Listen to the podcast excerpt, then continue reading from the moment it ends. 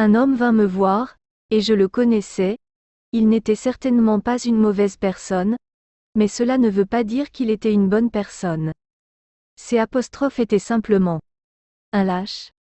Il voulait tout ce que les mauvaises personnes avaient, mais il était lâche.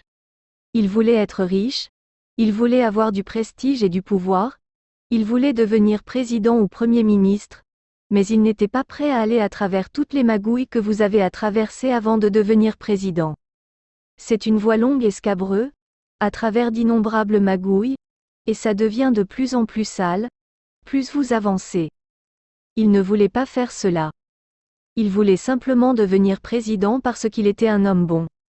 Il voulait être l'homme le plus riche, mais il ne savait pas que le riche a gagné de l'argent par des efforts pénibles, toutes sortes de fourberies, et qu'il a fait toutes sortes d'escroqueries.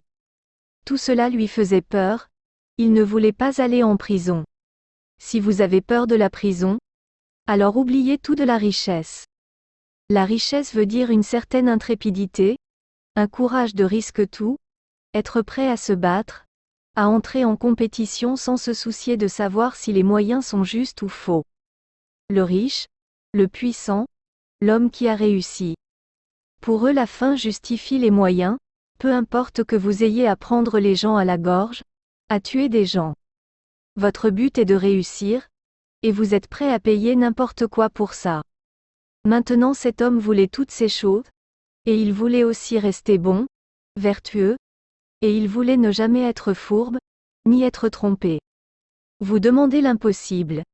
Si vous êtes réellement en amour avec la bonté, en amour avec l'innocence, en amour avec la vertu, vous devrez être prêt à tout risquer pour cela, tout succès, toute respectabilité, tout prestige, tout.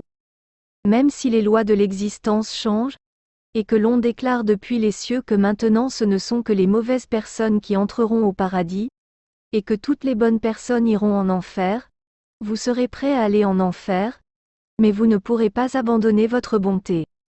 Je me rappelle d'un magnifique incident. Il arriva que Edmund Burke, un des grands historiens d'Angleterre, avait un ami qui était aussi célèbre que lui, mais qui était théologien.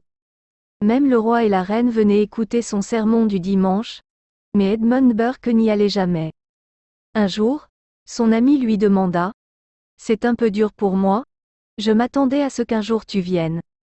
Même le roi, la reine et toute la famille royale viennent, tous les grands érudits de l'université, et toi qui es mon seul ami, tu es la seule personne.